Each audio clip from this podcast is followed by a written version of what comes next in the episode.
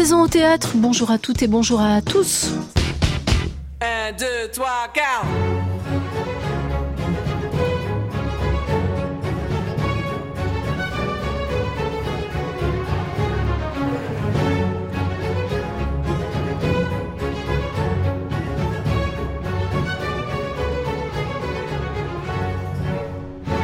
Le 4 janvier 1960, Albert Camus se tue dans un accident de la route. Il n'a que 46 ans. Trois jours plus tard, dans France Observateur, Jean-Paul Sartre écrit Nous étions brouillés, lui et moi. Une brouille, ce n'est rien. Du ton ne jamais se revoir? Tout juste une autre manière de vivre ensemble et sans se perdre de vue dans le petit monde étroit qui nous est donné. Cela ne m'empêchait pas de penser à lui, sentir son regard sur la page du livre, sur le journal qu'il lisait et de me dire Qu'en dit-il? Qu'en dit-il en ce moment? Fin de la citation. Le pouvoir du théâtre est tel qu'il fait entendre les morts bien au-delà de leur disparition physique.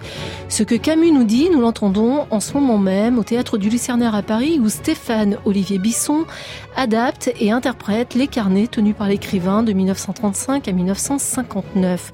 Pendant une heure de représentation se déploie donc sur la scène la figure d'un homme pour qui rien n'allait de soi et qui vivait, pensait, aimait dans l'intranquillité. En cela, et pour reprendre les mots de Sartre, Camus était bel et bien un homme fait de tous les hommes et qui les vaut tous et que vaut n'importe qui. Nous ouvrons aujourd'hui en compagnie de Stéphane Olivier Bisson et à sa lettre C comme Camus, notre encyclopédie en mouvement du théâtre qui se dirigera dans ces dernières minutes vers la scène nationale de Gap. Nous sommes ensemble jusqu'à 16h. Bienvenue.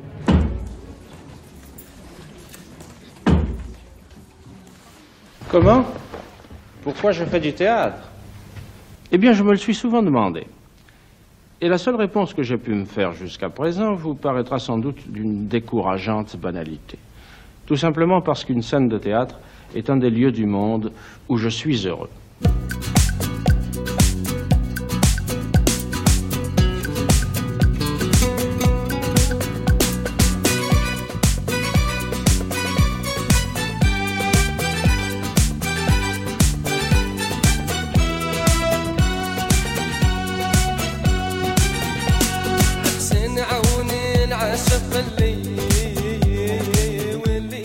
Stéphane Olivier Bisson. Bonjour. Est-ce que vous savez, vous qui pratiquez Camus depuis un certain nombre d'années, puisque vous avez monté Caligula au théâtre et que là vous adaptez et interprétez sous le regard de Bruno Puzulu les fragments des carnets qu'a tenu l'écrivain de 35 à 59, pourquoi Albert Camus était heureux sur une scène de théâtre, sur la scène du théâtre? Je crois parce qu'il y avait une notion d'équipe hmm. déjà, ce qu'il retrouvait déjà dans le football. Je crois que c'était un monde qui l'isolait, parce qu'il parle beaucoup des boîtes de nuit aussi. Un monde qui l'isolait euh, et qui permettait de se guérir de la vie du dehors. Et il aimait bien euh, se retrancher avec quelques moines, comme il les appelait par dérision euh, affectueuse, les acteurs, les moines, qui s'engagent pour simplement six semaines en prévision d'un soir. Quand vous m'avez dit, parce que c'était en équipe, Stéphane mmh. Olivier Bisson, moi j'ai immédiatement entendu le pendant de ça, c'est-à-dire est-ce qu'il souffrait de la solitude? Terriblement. Catherine Camus m'a raconté une histoire qui est absolument dans aucun livre. Elle avait, je crois, 8 ans. Elle a poussé la porte de sa chambre à, Lourmarin. Elle est tombée sur son, père qui était cassé en, physiquement en deux sur une, chaise et qui a tourné sa tête euh, vers elle, les yeux embués de larmes. Il lui a dit, oubliant qu'il parlait à sa, sa fille, je suis seul. Ah oui. Voilà. Voilà qui marque une petite fille. C'est Catherine Camus qui vous a donné les droits d'adaptation de ces carnets qui n'ont jamais été, pour l'instant, joués sur une scène de théâtre. Donc c'est une première grâce à vous au théâtre du Lucernaire. Comment est-ce que vous avez obtenu son autorisation, oh, Stéphane Olivier Bisson On a noué une relation euh, affectueuse et je, que je crois être amicale depuis plusieurs années. quand elle m'a accordé les droits de Caligula, j'en étais très heureux. J'ai voulu la rencontrer parce que la, la femme que j'apercevais sur euh, diverses interviews ou émissions me, me, plaisait, me séduisait. Donc je suis, je suis allé la voir pour la remercier. Et puis il se trouve qu'elle habitait à l'époque euh, la maison d'Albert Camus, la maison qu'il a achetée avec le, le prix du Nobel. Et puis les carnets, je les ai découverts en préparant Caligula, parce que tous les grands hommes de théâtre que j'admire disait toujours qu'il faut lire toute l'œuvre si on veut ne pas passer à côté euh, d'un nœud d'une ligne, parce que la solution se trouve peut-être dans un écho ou une résonance ailleurs. Donc voilà, donc je me suis, je suis tombé sur, ouais, je me suis plongé sur les les carnets qui m'ont bouleversé parce que j'avais l'impression de pousser une porte et de trouver l'homme. Enfin, et alors que dans l'écriture, dans son écriture de ses autres œuvres, il est vibrant derrière les mots, mais je trouve qu'il est pudique, terriblement pudique vis-à-vis -vis de lui-même. Or là, C'est pas impudique, c'est pas croustillant, mais je tombe sur l'homme à chaque coup. Mais justement, vous qui connaissez donc toute son œuvre, aussi bien les carnets que le théâtre, que les romans, est-ce que vous constatez une sorte de similitude entre l'écriture des carnets qui est une écriture de journal intime et journal de travail, l'écriture théâtrale l'écriture du roman Moi, j'ai l'impression qu'il a un complexe terrible vis-à-vis des mots et vis-à-vis du geste d'écrire. Qu'il y a beaucoup de romans où j'ai l'impression qu'il s'impose à lui-même comme une tête, un regard au-dessus de son épaule et qui se retourne vers elle en se demandant est-ce que c'est bien? Parce que voilà, parce qu'il a, il a vécu sans les livres, il a vécu sans les mots. Euh, ça a été très tard. Euh, je crois que les, les, premiers livres, ça a dû être peut-être son instituteur Louis Germain et ensuite son oncle Acco, son oncle Boucher, qui était un, un, un anarcho-libertaire euh, voltairien, qui avait une bibliothèque incroyable. Il le dit d'ailleurs dans les carnets. Il dit, euh, d'abord, il dit qu'il a, au moment du Nobel, il dit qu'il a rien fait. De sa vie, de son œuvre. De ce qu'il a, oui, il a, il a rien écrit. Il, le pense. Il pense qu'au moment où il écrit le premier homme, il commence enfin à écrire en son nom. D'ailleurs, il, le dit dans les carnets. C'est absolument magnifique. Il dit beaucoup ce que j'ai à dire est plus important que ce que je suis.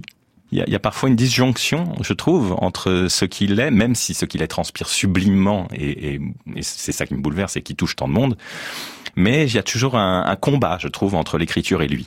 Et selon les œuvres, je trouve qu'il se change, qu'il s'impose un style en fonction du propos.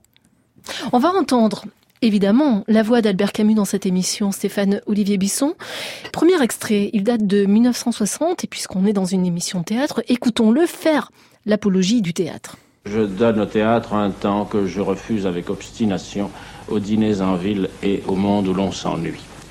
Euh, ce sont des raisons d'homme, bien entendu, mais j'ai aussi des raisons d'artiste, c'est-à-dire plus mystérieuses. Et d'abord, je trouve que le théâtre est un lieu de vérité. On dit généralement, il est vrai que c'est le lieu de l'illusion, mais n'en croyez rien. C'est la société plutôt qui vivrait d'illusions. Et vous rencontrerez sûrement moins de cabotins à la scène qu'à la ville. On est d'accord ou pas d'accord avec ce qu'il dit. Il y a des cabotins aussi sur la scène oui. et des illusions au théâtre et pas que des illusions dans la société. Mais tout de même, quelle est la mmh. vérité, vous, de Camus, derrière laquelle vous nous amenez d'une certaine manière sur la scène du Lucernaire, euh, Stéphane Olivier Bisson, ou derrière laquelle vous aimeriez que nous nous rendions ce qui la grande surprise pour les spectateurs euh, à la création au théâtre du Chêne Noir euh, l'été dernier à Avignon, c'était de découvrir un Camus à vif, un Camus blessé, déchiré à ce point, isolé, marginalisé euh, aussi terriblement, parce qu'il a une fortune publique incroyable, on l'a toujours lu beaucoup dans le monde entier. Mais il y a toujours eu euh, des entreprises euh, d'isolement et de marginalisation de lui politiquement, euh, littérairement, et puis même socialement. Je trouve qu'il y a des gens qui lui ont fait payer de ne pas en être, de ne pas en venir de ce monde-là. Voilà, on lui a fait payer le fait d'être le petit pouce-caillou d'Alger, quoi. Oui, né pauvre en Algérie et effectivement n'appartenant pas à ce qu'on appelle le sérail, au fond. Non, mm. le français, il l'a appris pratiquement. Parce que dans la rue, il parlait le patawet, qui était un, un mix, je crois, de maltais, d'espagnol, d'arabe, de français, d'italien. Et la, la langue qu'il écrit, il a dû l'apprendre. Mais vous discernez chez lui quelque chose qui serait de l'ordre de l'amertume ou de l'aigreur? Parce que parfois on peut se poser un peu la question lorsqu'on voit le, le spectacle Stéphane. De... On est face à un homme finalement que rien ne semble jamais rendre content, sauf mmh. le théâtre. Ouais. Effectivement. Où là il s'épanouit, où là le bonheur est total. Sinon il y a toujours quelque chose qui ne va pas. Oui. Parce qu'il s'interroge euh, sans détour. Je pense qu'il prend aucun raccourci. Tous les raccourcis qu'on prend avec les questions fondamentales qui nous écrasent, il n'en prend aucun. Donc il est frontal. Ouais. Et lucide. Et il s'impose en fait. ça. C'est ça. Ouais, et c'est ça qui, son satisfaction, elle devrait être la nôtre finalement si on ne se mettait pas autant de, de masques aimables pour euh, s'arranger avec la réalité. Oui, mais est-ce que cette insatisfaction finalement on ne l'a pas condamné à vivre une vie d'angoisse D'angoisse, je sais pas, mais de plaisir aussi, parce mmh. qu'il y a plein d'archives et de photos et de films, y compris de famille, où c'est un immense déconneur, c'est un grand danseur, c'est quelqu'un qui parlait beaucoup et qui vivait la joie, sans parler de ses amours. L'épée de Damoclès qu'il a au-dessus de la tête depuis 17 ans et la tuberculose est quelque chose qu'il, je n'allais pas dire non pas qu'il a aimé, évidemment pas, mais avec lequel il a traité pour accélérer ses désirs. C'est pour ça que vous avez voulu euh, faire apparaître dans la construction de ce spectacle dont on va parler, euh, Stéphane Olivier Bisson, L'amoureux du foot qui a eu sur le foot d'ailleurs de célèbres déclarations. Bon, aujourd'hui, tout le monde s'empare pour dire, voyez, Camus aimait le foot, donc on a le droit d'aimer le foot. Hein. oui, oui, non, mais le foot est une, une, une métaphore de ce qu'il a toujours regretté, d'une espèce d'âge d'or envolé, mais qu'il retrouvait au théâtre, pour le coup. Cette construction, lorsque j'ai vu le spectacle, m'a fait penser, au fond, à une somme d'îles des petites hmm. îles qui seraient éparses dans un océan et qui disent la totalité de l'océan. C'est absolument magnifique. Et en fait, j'ai lu que vous n'aviez pas procédé de manière chronologique, vous n'aviez pas procédé de manière thématique, ce qui hmm. aurait pu être le cas hein, hmm. à la lecture des carnets qui euh, font tout de même 947 pages, donc il y a chez vous un vrai choix et un vrai parti pris. Vous êtes allé, d'ailleurs c'est une idée de Catherine Camus, de lieu lieu. Oui, la clé c'est elle. Celle qui m'a donné la clé, qui a tout éclairci, qui a éclairci tout le montage. Il y a eu, je sais pas quoi, 37 versions. Enfin, c'était très laborieux. Si vous faites un montage chronologique, tous les thèmes se répètent. Si vous faites un montage thématique, euh, il n'y a pas de tension euh, dramaturgique. Donc vous piétinez. Et euh, Catherine m'a dit, regarde la géographie. Et la géographie a aimanté et les lieux et les thèmes. Et cette géographie, donc, c'est quoi?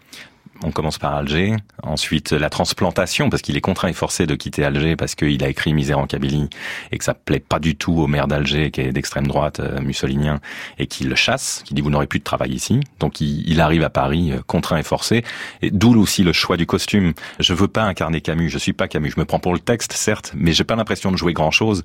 En fait, je me laisse travailler par ces mots-là, qui ont des mm. résonances en plus personnelles considérables, mais comme pour plein de lecteurs de Camus, ça n'est pas euh, exceptionnel. Et c'est pour ça que j'ai choisi le costume de... Euh, je l'ai volé en fait à Mastroianni dans l'adaptation de Visconti de l'étranger. Parce que je voulais un type du Sud transplanté malgré lui, dans le Nord, mais qui garde ses habits du Sud, un pantalon euh, beige, une veste marron, et puis une cravate noire. Petit employé de bureau qui va voir sa mère à l'hôpital et qui met ses habits du dimanche. France Culture. Une saison au théâtre. Joël Gaillot.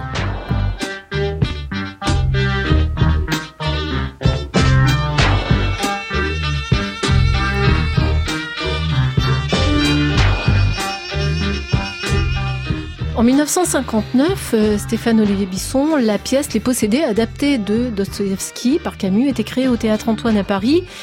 Durée de la représentation 3h15, ce qui a inquiété, sans la troubler réellement, Simone Berriot, la patronne du théâtre Antoine. Pas courageux en soi de monter les possédés, surtout pas de monter une pièce de Camus que j'attends déjà depuis des années, car j'ai eu ici beaucoup d'auteurs. Évidemment, euh, Camus n'était pas venu. Alors voilà, nous montons les possédés.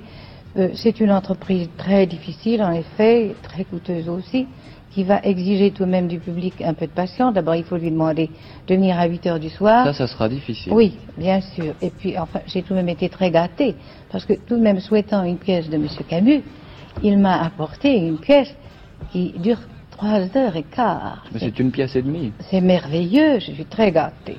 D'ailleurs, je suis persuadée que aussi bien le public du théâtre Antoine, qui m'est très fidèle, que tout le public d'ailleurs, sera très gâté et sera ravi ravi. Le public du théâtre Antoine l'a très certainement été. Ce qui est sûr aussi, c'est que la pièce connaît une postérité durable, que le texte passionne la jeune génération contemporaine, sans doute à cause de son caractère prophétique dont nous parle justement Albert Camus. Je pense que c'est un livre prophétique car ce euh, nihilisme qui gagnait même les idéologies les plus généreuses euh, était pour Dostoïevski euh, un des thèmes centraux de son angoisse personnelle. Il en décelait les signes dans son époque, et il n'y a pas de doute qu'à cet égard, Les Possédés sont un livre bien plus prophétique que d'autres qui passent pour tels. Pensez-vous que parce que c'est un livre prophétique, c'est un livre d'actualité? Très certainement, la prophétie finit toujours par devenir actualité. mais en ce moment même? En ce moment même, exactement, il n'y a pas de doute que les personnages qui sont mises en scène par Dostoïevski dans Les Possédés euh, sont des personnages qui sont infiniment plus près de nous euh, qu'on ne pourrait le penser à première vue. En quoi? En ceci que le vide du cœur, l'impossibilité d'adhérer à une foi ou à une croyance quelconque, euh, qui étaient déjà des prémonitions dans l'univers de Dostoïevski, sont devenues des réalités aujourd'hui. Est-ce pour cette raison que vous avez adapté Les Possédés c'est un peu pour cette raison, mais c'est aussi parce que j'aime le théâtre et que ça m'amuse de monter un spectacle de cette envergure. Enfin, ce nihilisme est une des raisons. Certainement, c'est une des préoccupations que je partage, toute proportion gardée, avec Dostoïevski. Voilà la voix d'Albert Camus, enregistrée en 1959, interviewée par Pierre Dumaillet. On aura envie de l'entendre aujourd'hui, hein, Camus, sur ce qui se passe en Algérie, et aussi à rebours euh, lorsqu'il parle de cette impossibilité d'adhérer à une foi ou à une croyance, Mm. et également sur ce qui se passe euh, dans certains pays euh, du monde, euh, et voir ce qu'il en dit, voir comment il analyse tout ça. Est-ce que justement dans votre conscience à vous, c'est quelqu'un qui apparaît comme étant un maître à penser, Stéphane Olivier Bisson ou pas? Oh, je crois que le, le- le mot maître euh, lui filerait une- un urticaire. Mm. Non, maître, je- cherche pas un maître. euh, Je, non, il y a des résonances euh, personnelles, particulières, affectives, sensibles, immé- immédiatement proches. Euh, C'est ça le miracle de cet auteur, je trouve, quand on le découvre, c'est qu'il vous est immédiatement, euh, enfin, il y a une proximité euh, sensible et presque sensuelle euh, totale et Mm. immédiate. Et après, euh, sur la religion, par exemple, dont vous parliez, euh, il était fasciné par la, la figure du Christ, par exemple. Il a une phrase magnifique sur l'Église. Il dit euh, Dieu est mort, certes, mais on connaît le coupable, c'est l'Église. J'aime beaucoup ça. Vous dites que vous êtes, vous vous sentez proche de lui ou qu'il est proche de vous, Stéphane Mm. Olivier Bisson. Est-ce que vous diriez que sa philosophie est accessible? Ah oui. Oui. Oui, je trouve. Ouais. Je pense que les, des lycéens ou des même oui, les collégiens peut-être un peu tôt, mais des lycéens peuvent lire euh, Mythe de Sisyphe ou L'homme révolté. C'est c'est un peu plus ardu, non pas parce que c'est hermétique, mais parce que ça part un peu dans tous les sens. La construction, elle est un peu parfois euh, anarchique, mais euh, oui, oui, oui, oui. Oui. Mais puis- cette, puis cette philosophie, elle est, elle est dans ses textes de théâtre parce que finalement, Oui. il n'a pas écrit tant de pièces que ça. Hein. Il a écrit Mal- Le Malentendu, Caligula, que vous avez monté, Les Justes, euh, L'État de siège, Mm. qui a été mise en scène par Emmanuel de Marcimota il y a Ouais. deux ans ou trois ans, Les Possédés. Finalement, c'est pas beaucoup, beaucoup de pièces de théâtre. Et il est auteur de théâtre. Il apparaît comme étant un auteur de théâtre total hein, euh, aux yeux du 21e siècle. Parce que c'est un praticien, parce que c'est un, un chef de troupe, parce que c'est un metteur en scène, parce que c'est un acteur. Donc c'est quelqu'un quand il écrit euh, sur, pour le théâtre, euh, il sait très bien ce qu'il a en tête et ce qu'il peut tenir debout sur des planches. quoi. C'est un vrai homme de théâtre. Oui, c'est pas. Moi, je, je déteste la caricature euh, dont on se sert pour enfermer euh, le théâtre de Camus dans la naphtaline en disant son, c'est du, du, de la philosophie euh, en pourpre.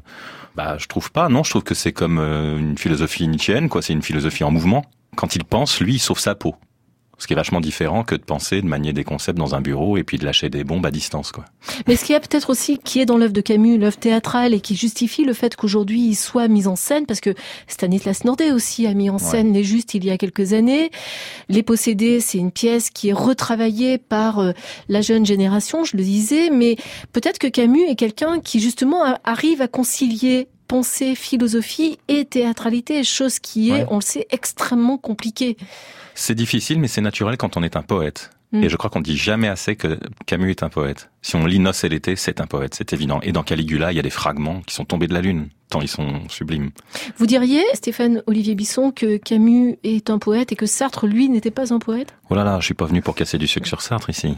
Mais juste, il y a, puisque vous m'ouvrez la porte, il y a juste une, la phrase que vous avez citée au tout début, l'hommage, euh, l'hommage posthume, qui est très beau, très bien écrit et qu'on croirait presque sensible. Sauf qu'il y a une, phrase en 72 qui confie à un journaliste américain, quand on lui parle de Camus, que je trouve absolument lamentable et, et- insultante, où il dit au fond Camus c'était quoi? Un petit truand d'Alger qui aurait dû écrire des polars, qui a fait ce qu'il a fait finalement, c'est-à-dire rien. En même temps, dans les carnets de Camus, on peut lire sous la plume de Camus que Ça est. Sartre est une ordure. Là, j'ai à commencer. Donc, Ah, je comprends. Après, après, après Brochier et Janson, oui, je comprends qu'on puisse se penser, oui. bon, on parle de Sartre, on l'écoute. Alors, Camus, il n'aimait pas un certain cynisme culturel que j'ai toujours vu vis-à-vis des valeurs. Il était très pauvre et fils d'une mère qui ne pas lire. Donc, il a acquis la culture en même temps qu'il montait. Tandis que moi, j'étais grand-petit-fils de professeur. La culture, je l'ai eue euh, à deux ans, à un an, c'est à ce moment-là. Et ça marque, je crois, notre différence. C'est-à-dire que je suis bourgeois. Ben, moi, je suis un héritier, et lui n'était pas. Voilà, il y a quand même chez Sartre une, une grande lucidité. Camus Oui, n'aimait pas le cynisme culturel. Oui. Sa mère ne savait pas lire. Il était très pauvre. Il a acquis la culture en même temps qu'il montait. Et Sartre le dit. Moi, je suis un héritier. Je suis un petit Mm. bourgeois. Cette rivalité entre les deux hommes. Et au fond, quand même, ce que dit Sartre au début, euh, ce, ce dialogue même au-delà du Mm. silence, a marqué le XXe siècle. On, on ne trouve plus ça aujourd'hui. Deux figures aussi emblématiques, aussi fortes, aussi iconiques. euh, Stéphane Olivier Ouais, ouais. Bisson. Puis c'est une amitié déçue, parce Mm. qu'ils ont été amis longtemps. jusqu'en euh, bah, 50, 51, je crois, l'homme révolté, il me semble que c'est ça. Mm. Euh, C'est une longue histoire, elle est complexe. Euh, Il y a eu des, des aléas. J'ai pas envie de ranger des Mm. églises, quoi, de me ranger dans une église ou dans l'autre. Après, je, je ça m'embête de parler de Camus en, en m'astreignant à taper comme un sourd sur Sartre. Je préfère parler de Camus. Mais justement, pour rebondir sur ce que dit Sartre, sur l'origine sociale, Oui, hein, ouais. euh, moi j'entends ça, je pense par exemple à quelqu'un aujourd'hui comme Édouard Louis, Mhm. qui est un auteur qui fait de la lutte sociale le moteur de son écriture, un des moteurs de son écriture. Il travaille sur le déclassement, il travaille sur les origines et il en fait, voilà, littérature. Vous pensez que Camus, il a bâti son œuvre à partir de ça, à partir de cette naissance en Algérie, à partir de cette mère qui ne savait pas lire et dont il a pu dire entre la justice et ma mère, je choisis ma mère. Ouais. Là aussi, phrase qui a été beaucoup Euh, détournée, oui, dont on dit- manipulée. Pardon, euh, parce qu'on on dit jamais la première partie. C'est Oui. comme la phrase de Rocard. La France doit, accueil- ne peut pas accueillir toute la misère du monde, mais elle doit en prendre sa part. On dit jamais elle doit en prendre sa part. Mm. Là, c'est pareil. Il dit si la justice, votre justice, c'est mettre des bombes dans les dans les bus, Absolument. alors votre, c'est pas la justice immanente, euh, absolue, euh, notion quoi. C'est c'est pas la notion. Je suis pas contre la notion de justice. C'est je suis contre cet usage-là de la justice. C'est tout. Mais euh, oui, bien sûr, mais dès l'envers et l'endroit, euh, euh, ses origines, la mère, il en parle, euh, c'est le tout début. Et puis la- le grand regret, c'est que le dernier cycle qu'il ouvrait avec le premier homme, c'était le cycle de l'amour, qui a été apparemment déclenché par la vision de la tombe de son père, où il se rend compte qu'il Mm. est plus vieux que lui, et qui se dit, mais au fond, l'histoire de ces gens dont on dit qu'ils n'ont pas d'histoire, c'est laquelle, c'est quoi? Personne la raconte, eh ben je vais la dire. Il était dans un regain magnifique, euh, contrairement à l'époque où il reçoit le Nobel, où il est au creux, il n'arrive plus à écrire, il est dans un état de dépression terrible. Bah, au moment où il entame le, le dernier cycle, qu'il appelle donc le cycle de l'amour, il est solaire.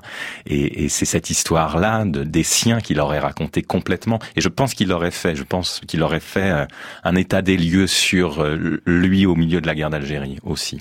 Là, vous parlez du Nobel, euh, vous y consacrez euh, plusieurs minutes hein, Ouais. euh, sur la scène du Lucernaire, Stéphane Olivier Bisson, et vous faites affleurer dans le spectacle ce qui est présent dans les carnets, c'est-à-dire Mhm. effectivement cette obsession de la mort, la conscience de la mort à venir qui Ouais. le taraude, qui peut le coucher par terre, qui peut le mettre au lit et le retirer de la société des hommes pour Bien le sûr. coup. hein. Oui, oui. Bah, à 17 ans, on est dans les années 30, on lui dit vous avez la tuberculose. Et dans les années 30, il n'y a pas les antibiotiques qui arrivent, qui arrivent, je crois, après 45. Et vous êtes condamné. Et à plus ou moins brève échéance, votre vie sera courte. Et ça conditionne tout. C'est pour ça on dit son rapport aux femmes, etc. Mais ça conditionne son rapport à l'amour, bien sûr, son rapport à l'instant, au présent, tout. En 1973, Stéphane Olivier Bisson va faire un petit détour, mais qui va nous y ramener, Albert Camus Vous allez voir, il y a un homme qui venait au micro de France Culture pour expliquer avec euh, beaucoup d'humour de quelle manière il avait cheminé vers le théâtre. Son cheminement était passé notamment par Albert Camus. J'aimerais qu'on termine notre émission par cette évocation. Cet homme, c'était votre père, l'homme de théâtre Jean-Pierre Bisson, auteur d'une pièce qui a fait date, qui s'appelait Sarcelles-sur-Mer. Alors je m'appelle Jean-Pierre Bisson, comme l'auteur. Je suis né à Charenton, ce qui n'est pas un hasard non plus. Et euh, mes études ont été rapides, puisque j'ai terminé instituteur euh, et j'ai exercé pendant six mois. Après, euh, j'ai été reporter photographe, j'ai exercé pendant huit mois. Et après, j'ai été à l'armée, où j'ai exercé pendant 18 mois. Et en rentrant, j'ai décidé que finalement j'avais une autre vocation. J'ai commencé à, à rentrer dans un cours de théâtre, enfin en ayant monté quand même les justes d'une façon tout à fait anonyme, les justes de Camus. Et je suis rentré au cours du Lin.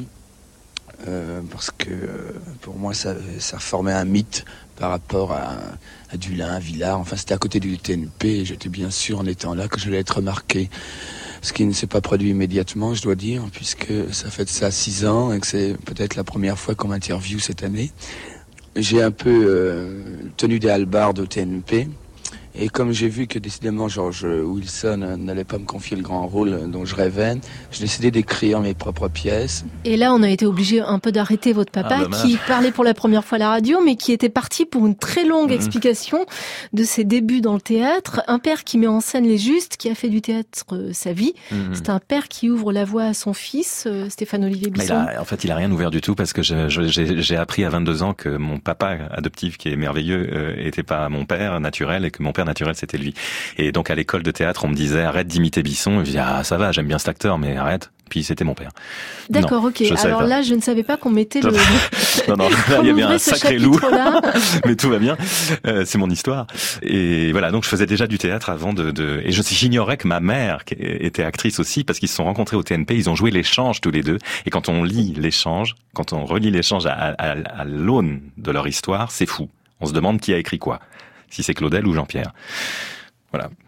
Moi, je trouve qu'il y a dans ce que dit votre père, que vous n'avez connu donc qu'à l'âge de 22, ans, dont vous n'avez su qu'il était votre père qu'à l'âge de 22 ans, comme au fond dans euh, ce qu'on voit sur la scène du Lucernaire, quelque chose qui ressemble à une phrase que j'ai lue dans les carnets, mhm. que j'aime beaucoup, j'aimerais qu'on termine là-dessus. À un moment donné, Albert Camus écrit « La tragédie n'est pas une solution ». Je trouve ça magnifique. Stéphane Olivier Bisson.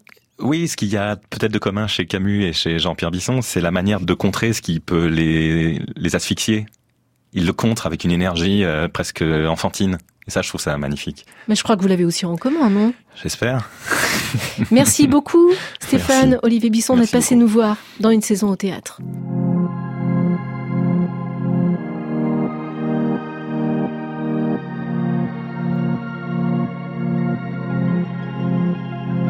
J'ai débarqué Paris, d'un monde où l'on te rêve. J'ai fui les périls, les déserts où l'on crève. Tu m'as ouvert tes bras. Chers amis auditeurs, vous l'aurez compris, nous vous recommandons euh, chaleureusement ce spectacle que joue qu'a adapté Stéphane Olivier Bisson au théâtre du Lucernaire à Paris, les carnets d'Albert Camus, mise en scène donc sous le regard éclairé de Bruno Puzulu et ça se joue jusqu'au 4 mai. Quant à nous, nous restons ensemble. Nous prenons la direction de la scène nationale de Gap où nous attend au téléphone le directeur Philippe Ariagno qui n'hésite pas, il va nous le raconter, à quitter les murs de son théâtre pour amener son public en pleine nature pour un festival qui s'intitule Tous dehors enfin les arts dans l'espace public, les arts hors les murs font partie évidemment des choses importantes de la création d'aujourd'hui en France. Donc ça me paraissait important aussi de jouer cette carte, même si c'est compliqué, puisque quand on est à l'extérieur, c'est souvent gratuit, etc. Et des problèmes financiers. Donc il y avait d'abord euh, créer une dynamique dedans dehors, se dire que finalement, ben, ouvrir en grand les portes et les fenêtres de ce théâtre pour que les gens aient peut-être moins d'inhibition à, à, rentrer dans ce théâtre. Ça se traduit par Tous d'or enfin, qui est en fait un festival qui dure trois jours et qui attire déjà après sept ans 30 000 spectateurs. Donc on, on a touché des gens qui, à 65%, 70% de ces gens qui viennent dans le festival ne vont pas à la passerelle, ne poussent pas les portes de ce théâtre.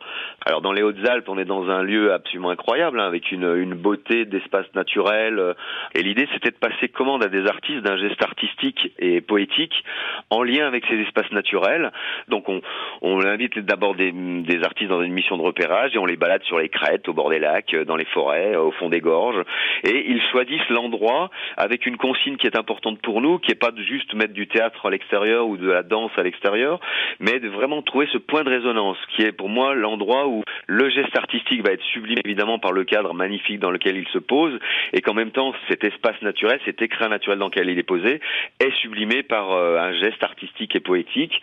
Donc euh, évidemment, euh, ça intrigue les gens d'avoir un, un, geste artistique comme ça posé au, au milieu de la montagne, et, et, on a des exemples qui sont quand même assez phénoménales. Par exemple, de la musique contemporaine à 1700 mètres d'altitude à 6h30 du matin euh, au lever du soleil et on a plus de 200 personnes qui viennent avec leur frontal, leur petit sac à dos, etc. et qui vivent, j'allais dire pas forcément un, spectacle, ça se passe pas tout à fait à cet endroit-là. Ouais, c'est au-delà. Vivre une expérience sur un territoire qu'ils connaissent, mais par un prisme artistique, par un prisme poétique qui évidemment décale euh, leur façon déjà d'être sur ce territoire. C'est une bataille très très longue et il faut il faut convaincre et surtout que les publics soient au rendez-vous, ce qui est le cas. Donc euh, ça facilite les choses quand même. s'éveille sous un ciel océanique, l'accent Titi se mêle à l'Asie, l'Amérique, l'Afrique. Je suis une fleur craintive dans les craquelures du béton. À gagner dessous, à dormir dessous les ponts. Paris bohème, Paris médec, Paris d'encre et d'exil. Je piaffe l'amour, médite une chinoise à Belleville. Leonardo da Vinci se casse le dos sur un chantier. Je vois la vie en rose dans ses bras pakistanais. Vous pouvez même, vous devriez podcaster cette émission à la page Une saison au théâtre sur le site de France Culture. D'un squat, d'un bidonville, d'une chambre de bonne ou d'un foyer. Je t'écris des poèmes ou des fois je veux me noyer. Florent Bujon, Chouchan Gergaillan, Valentin Henry, Vanessa Nadjar, Joël Gaillot vous salue. Bientôt 16h sur France Culture. C'est le moment de retrouver Aurélie Luneau et son magazine de cause à effet. Excellent dimanche à vous tous. Aux de pogrom, aux grimoires raturés, des chemins, des révanes, aux sentiers de Crimée, caravane d'apatrides, Gaulle, Caravelle. Sur tes frontons, Paris viennent lire l'universel. Et souvent, je t'en veux, dédaigneuse et hautaine. Capitale de la monde, à jouer la mondaine. Laisse-nous consteller la vraie nuit que tu ignores. Cesse donc de faire briller les mille feux de ton décor. Paris, ma belle, je t'aime. Quand la lumière s'éteint, on n'écrit pas de poème pour une ville qui en est un. Paris, ma belle, je t'aime. Quand la lumière s'éteint, on n'écrit pas de poème pour une ville qui en est un. Paris, ma belle, je t'aime. Quand la lumière s'éteint, on n'écrit pas de poème pour une ville qui en est un.